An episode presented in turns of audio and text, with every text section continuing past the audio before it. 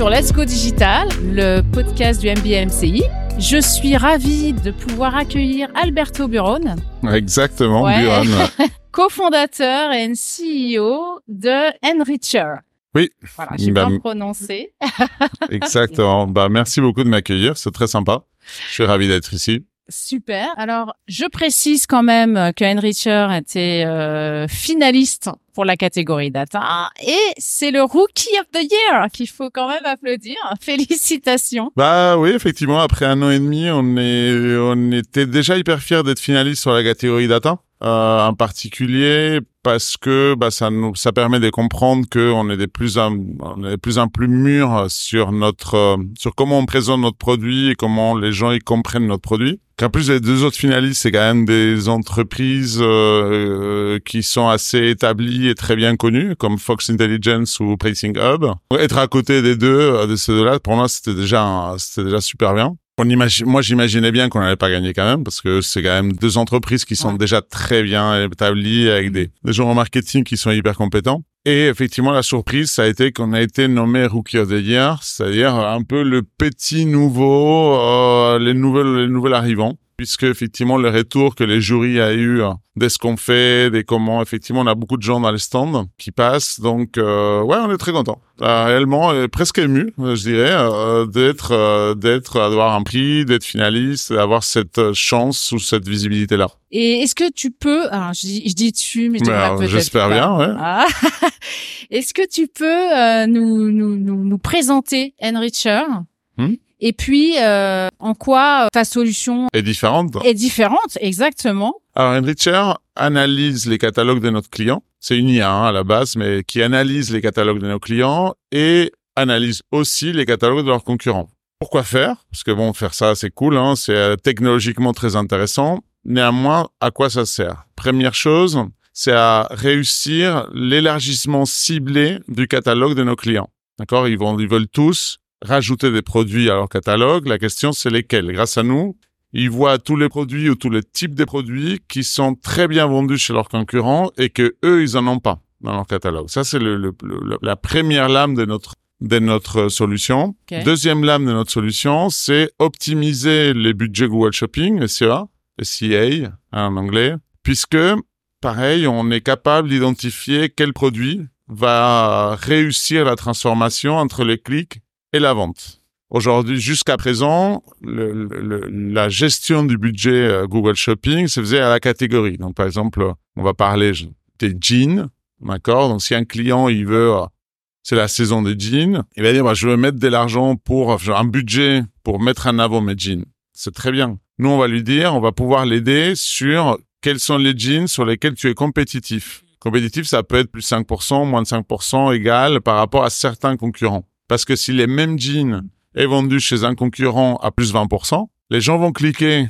Nous tous, on clique pour comparer, pour voir si c'est les mêmes produits. Donc, l'annonceur, dans ce cas-ci, il va payer son clic, mais il va pas transformer. Hmm. Donc, nous, on a, on améliore le taux de transformation d'entre x2 et x3 grâce à ça. Et puis derrière, bah, forcément, le, ce qu'on appelle le ROAS, qui est en gros le retour sur l'investissement, euh, bah il fait plus 50, plus 60%. Mais en gros, à la base, c'est quand même du bon sens. D'un côté, on va aller les aider à améliorer leur chiffre d'affaires de façon directe en rajoutant quels sont les produits qu'il faut que tu rajoutes dans ton catalogue. Et de l'autre côté, comment tu améliores tes investissements euh, médias Google Shopping en orientant parfaitement ton budget. Et donc, tu travailles avec des grandes marketplaces euh... Nos clients, ça peut être... Euh, nos clients sont d'ailleurs des marques, des marchands, donc des plutôt petites entreprises, comme des gros retailers mhm. euh, comme Vente Unique, des gros retailers marketplace comme Conforama. Et on travaille aussi pour des agences web marketing pour les aider précisément à améliorer la performance. Euh, Labellium, pour pas la nommer, qui est une très grosse agence euh, euh, autour du Google Shopping, pour qu'ils améliorent la performance de leurs clients.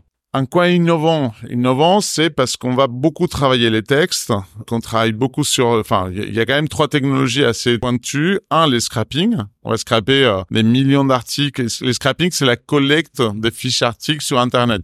Des crawling aussi, enfin, il y a différents noms. Derrière, il y a la catégorisation des articles pour faire des gros paquets d'articles. Et derrière, l'enrichissement des attributs pour pouvoir créer des groupes d'articles, je sais pas, les canapés, trois places, euh, un cuir, euh, d'ongles. Et on va être capable de mettre ensemble tous les produits qui sont sur les marchés sur ce qu'on va appeler, nous, un besoin client. Et avec ça, effectivement, aujourd'hui, il y a, je dirais, en France, il y a une autre startup qui fait ça. Euh, dans le monde, il y a peut-être quatre entreprises qui font ça. Et on est tous encore assez petit. C'est assez, je pensais en créant l'entreprise que c'était un avantage et ça l'est. Le penchant, c'est qu'il y a une grosse évangélisation à faire puisque c'est une façon de travailler qui est assez différenciante. Jusqu'à présent, les entreprises géraient leur catalogue une fois tous les trois mois, six mois, un an. Là, on dit en fait, euh, tous les semaines, faut que tu réfléchisses et que tu ajustes ton catalogue en fonction de ce que tu vois qui se mhm. vend bien chez les autres. Parce que pareil, on analyse et on est capable de donner les tendances de vente chez tes concurrents.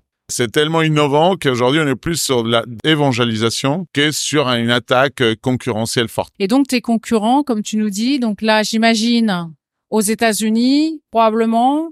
Le plus euh, mature, c'est une entreprise indienne, d'ailleurs, mais avec une forte implantation aux États-Unis. Euh, il y a une entreprise en Israël et en France, pour pas les nommer, hein, mais je, peux les nommer, ça s'appelle Retail Shake. Une entreprise qui a été créée il y a cinq ans, euh, qui fonctionne assez bien d'ailleurs, et qui, je crois, sont assez bons.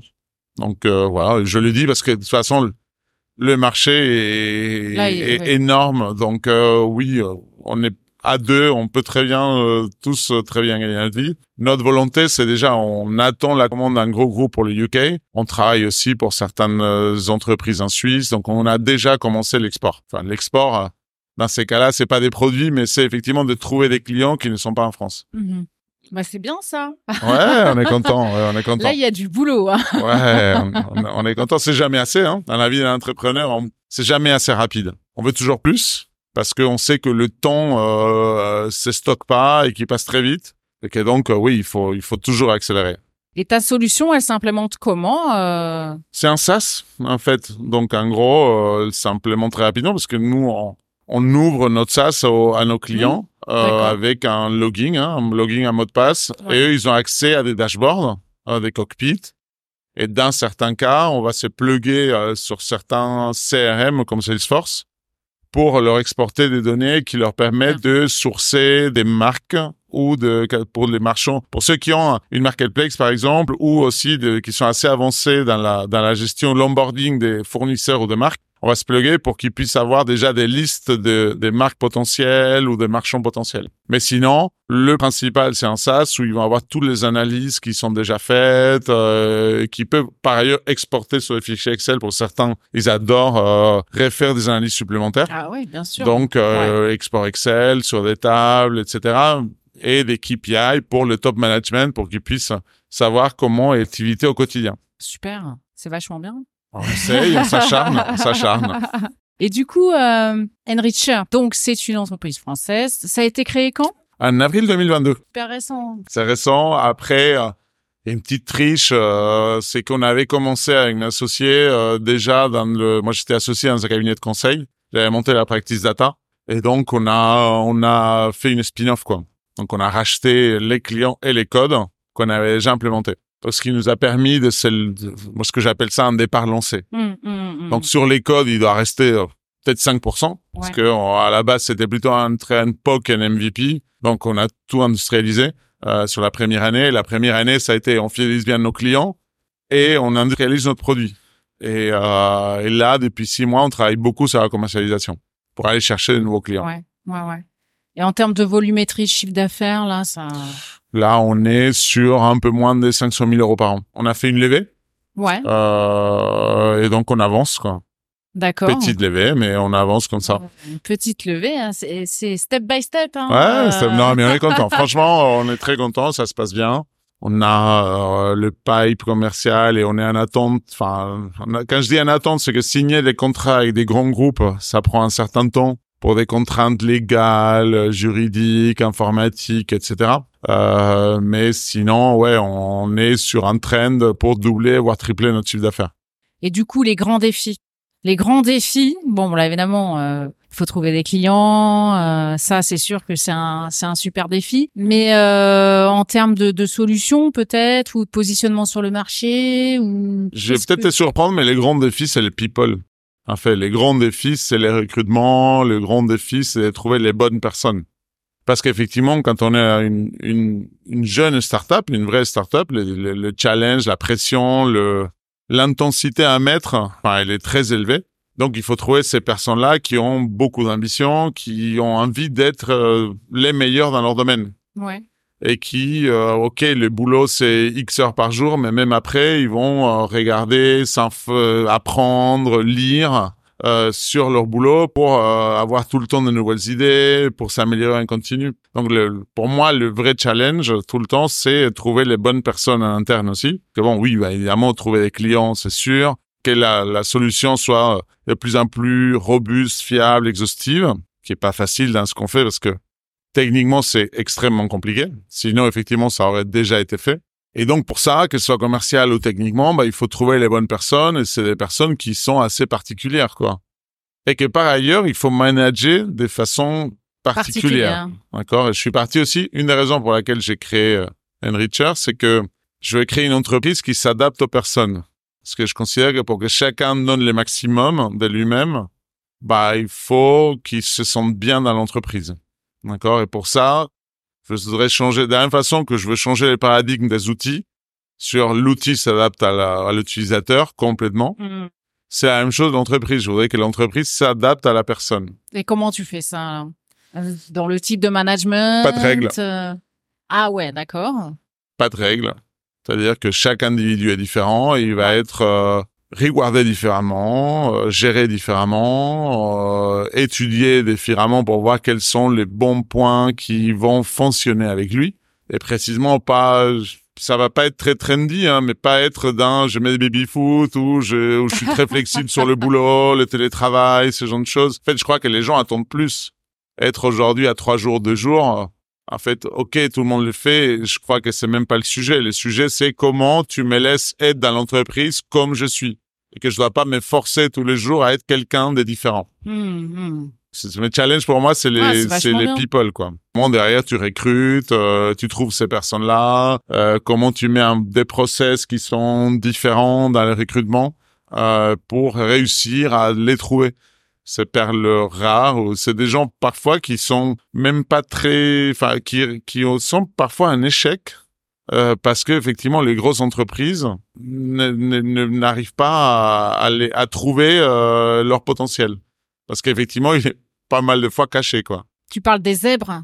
Peut-être. je, suis moins calé. Je suis, assez empirique dans mon apprentissage, donc je, je sais pas quel est le bon terme, mais réellement, euh, bah tiens, de, de, de, l'Institut de j'ai un, j'ai un employé qui au départ était stagiaire. On a pris un stagiaire et il, il avait du mal à trouver stage parce qu'il a une personnalité assez introvertie. Euh, effectivement, le premier entretien était, était particulier et très mm. différent, quoi. Mm, mm, euh, mais euh, le mec, il a techniquement, il est hyper fort. Mais on s'adapte. Pour moi, c'est moi qui dois s'adapter. C'est moi en tant que chef qui dois s'adapter à mes employés et pas mes employés qui doivent s'adapter à moi en tant que chef. Parfois, oui, hein, je vais pas être non plus mais quand même, euh, si je veux vraiment que ça marche, ma théorie est bien celle-là. Ouais. Tu as une vraie démarche finalement euh, RSE quelque part, la partie sociale dont on parlait tout à l'heure aux awards, tu vois.